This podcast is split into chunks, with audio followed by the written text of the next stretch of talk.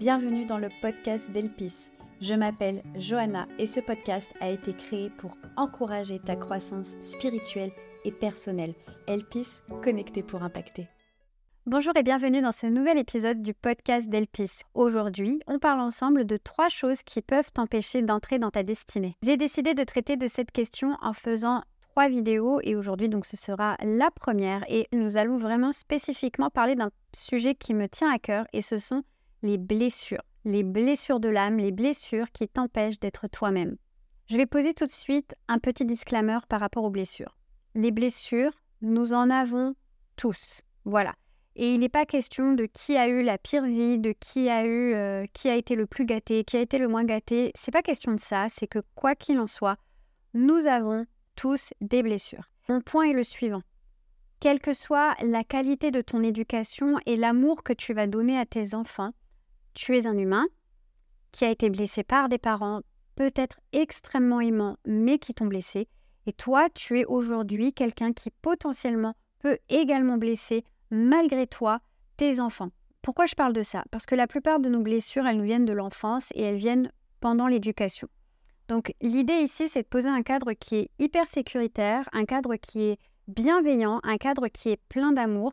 On va, on va parler en personne mature, mais oui, j'ai été blessée et il est possible aussi que parfois je blesse mes enfants dans la façon dont je m'adresse à eux ou peut-être dans la façon dont je ne réponds pas à leurs besoins. L'idée, c'est pas de s'accuser, c'est juste de partir du postulat que nous sommes dans un monde qui est corrompu. La nature humaine est corrompue par le péché, simplement, et donc nous ne sommes pas parfaits. Et quand on n'est pas parfait, et eh bien parfois on fait des boulettes. Et quand on fait des boulettes, éventuellement, on blesse des personnes autour de nous. C'est ok, c'est normal. Maintenant, le tout, c'est de savoir comment est-ce qu'on gère ça, comment est-ce qu'on apprend aussi à demander pardon et à reconnaître nos manquements. L'idée, c'est que j'ai envie, je crois que c'est bon pour moi, je crois que c'est bon pour toi, c'est d'amener chacun à vivre dans la liberté qui lui est due. Et le coût de la liberté, c'est la vérité. Je t'encourage donc à rester jusqu'au bout de cette vidéo parce que tu vas vraiment être béni et il y a des clés pour ta destinée, il y a des clés pour ton développement personnel, il y a des, clés pour ton épanouissement spirituel dans cette vidéo. Donc moi, je vais te parler aujourd'hui des cinq blessures qui empêchent d'être soi-même, basées sur les travaux de Lise Bourbeau. Donc Lise Bourbeau, elle a écrit un livre il y a quelques années, elle-même inspirée par les travaux d'autres personnes avant elle. Selon ses recherches, selon ses études, il y aurait cinq grandes blessures qui empêchent de vivre pleinement notre vie, qui nous empêchent de nous déployer, de nous épanouir pleinement. Donc il y a la blessure de la trahison, la blessure du rejet, la blessure de l'abandon, la blessure de l'humiliation et la blessure de l'injustice. Ce qu'il faut comprendre et qui est important de comprendre, c'est pourquoi est-ce qu'on s'intéresse à ces blessures?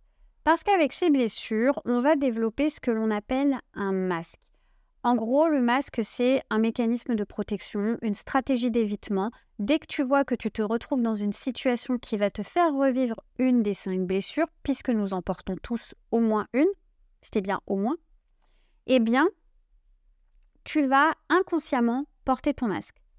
Parce que tu as vécu et que tu anticipes le rejet, tu vas adopter le masque du fuyant. Parce que si tu fuis le premier, ben, personne ne peut te rejeter, n'est-ce pas? Si tu as plutôt été marqué par l'abandon et que tu veux à tout prix contrer tout risque d'être abandonné, tu vas prendre le masque du dépendant. Et du coup, ça met la personne dans une situation où bah, si tu dépends de la personne, bah, elle ne peut pas t'abandonner, tu vois.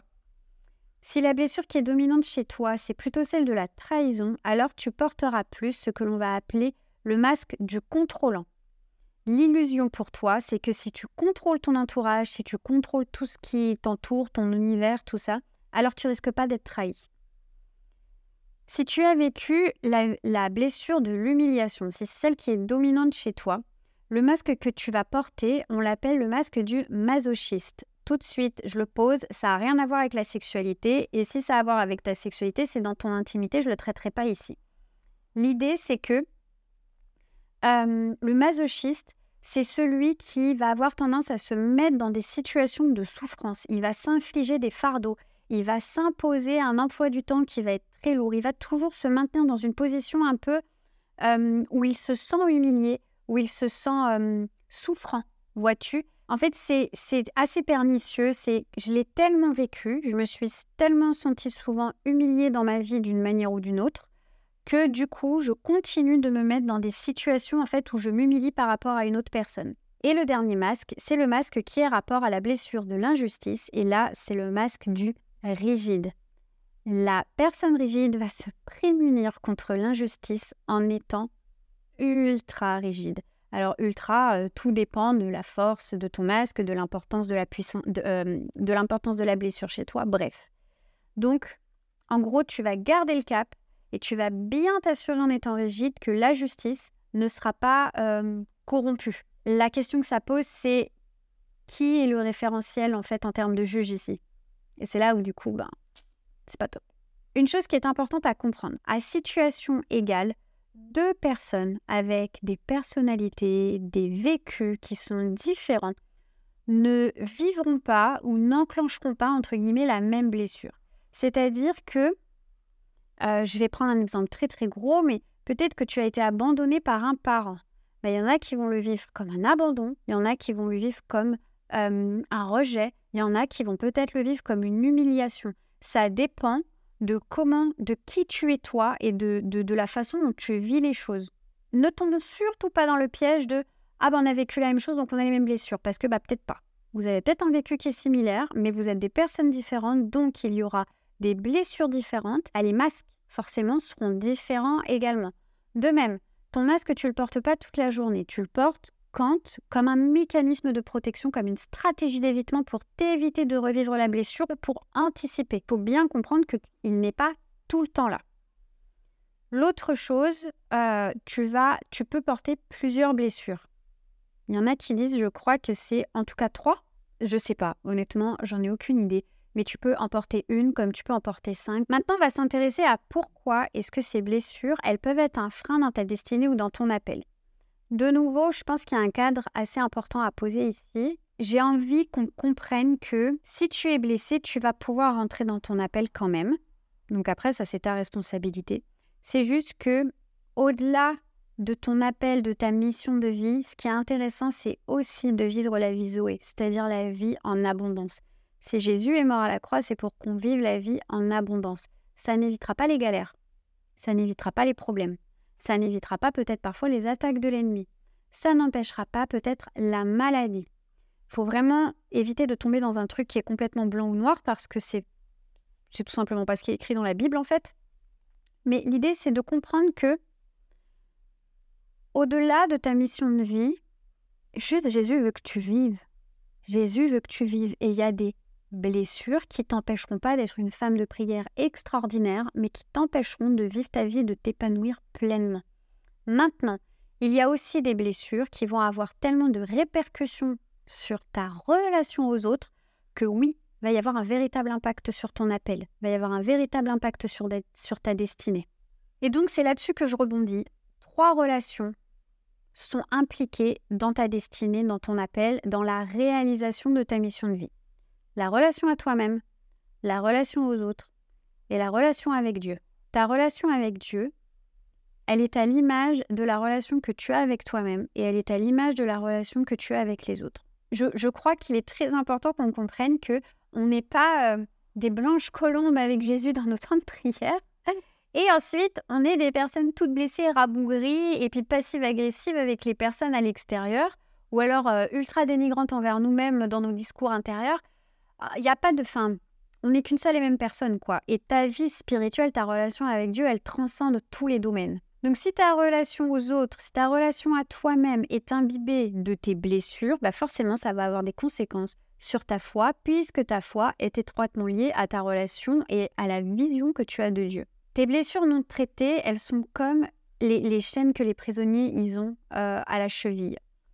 En fait, elle va te, tes blessures non traitées, elles te retiennent en arrière.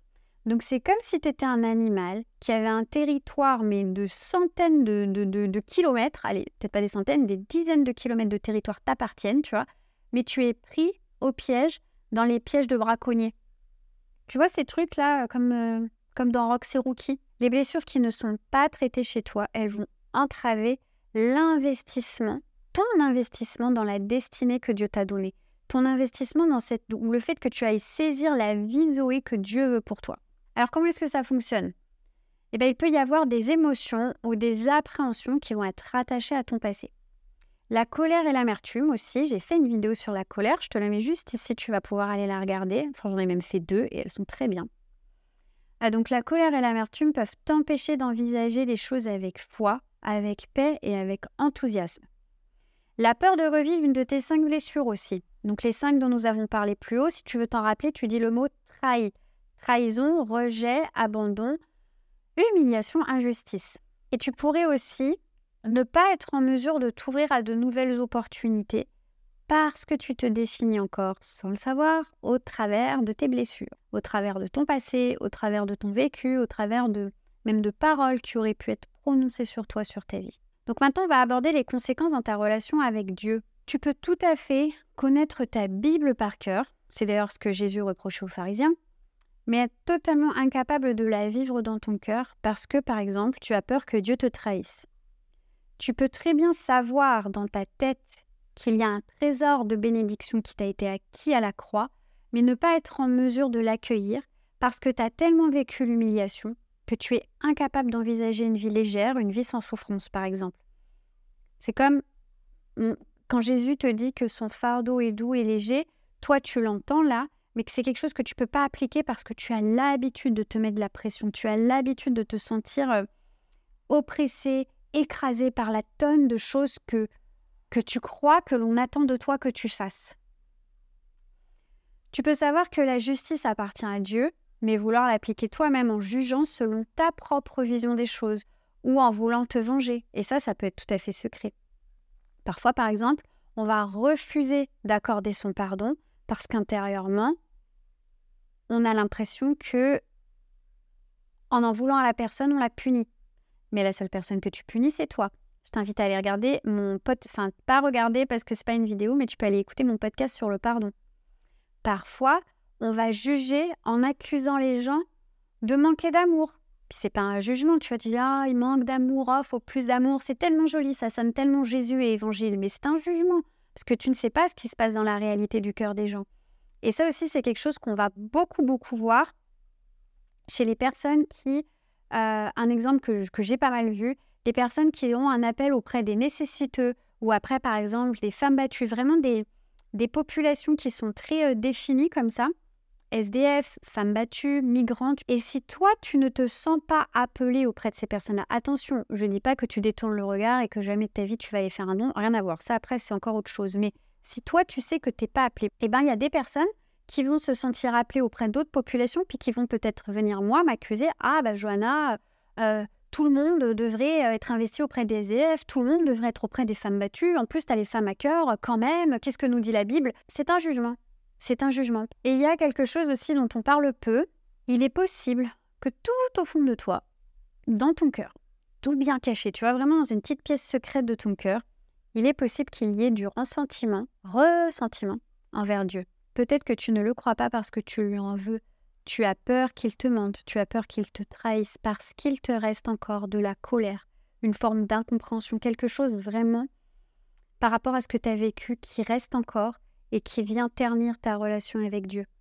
Alors, toutes ces blessures, tout ça, ça ne change rien à l'amour que Dieu a envers toi. Et ça, c'est vraiment pareil. Des, fois, il y, a beaucoup d'amalgame qui est fait. Euh, nous aurons à rendre compte, mais c'est pas parce qu'on a à rendre compte que ça veut dire que Dieu ne nous aime pas. Dieu nous aime tous de la même façon. Par contre, Dieu est un Dieu de justice, il est un Dieu aussi qui est très objectif.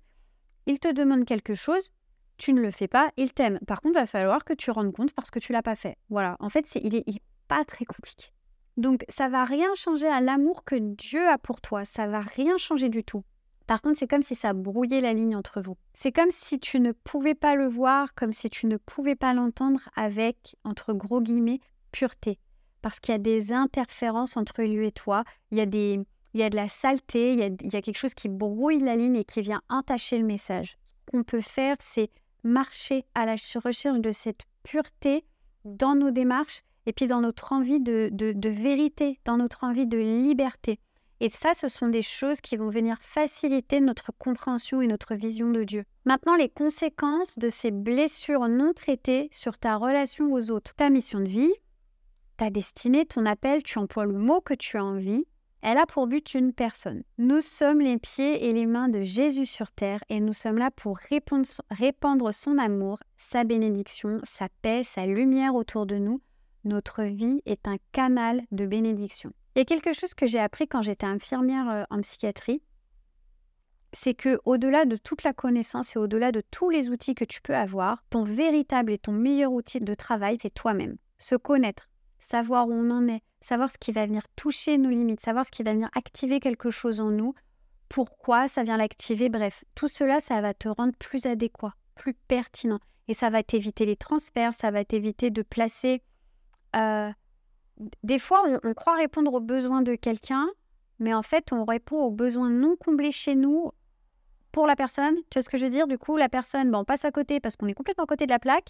En plus, on vient ternir la relation parce que ben, on n'est pas réellement à l'écoute, parce qu'on s'écoute nous-mêmes. Enfin bref. Si tu es au clair sur qui tu es toi, si tu arrêtes d'essayer de penser à la place de la personne ou essayer de projeter des choses sur la personne, et des fois on le fait malgré nous, c'est pas que pour les gens qui pensent trop, ok? Bah, Plus tu es au clair sur toi-même, plus la, plus, tu, plus la relation avec l'autre, elle va être facilitée, elle va être dénuée d'intérêt et elle va être euh, pure, entre guillemets on va prendre l'exemple de l'amour, parce que l'amour, c'est un grand truc dans le corps de Christ. Si j'aime pour être aimé, ou si j'aime pour compenser le fait que je ne m'aime pas assez, ou pour réparer l'amour que je n'ai pas, le focus, il n'est pas sur l'autre, il est sur moi.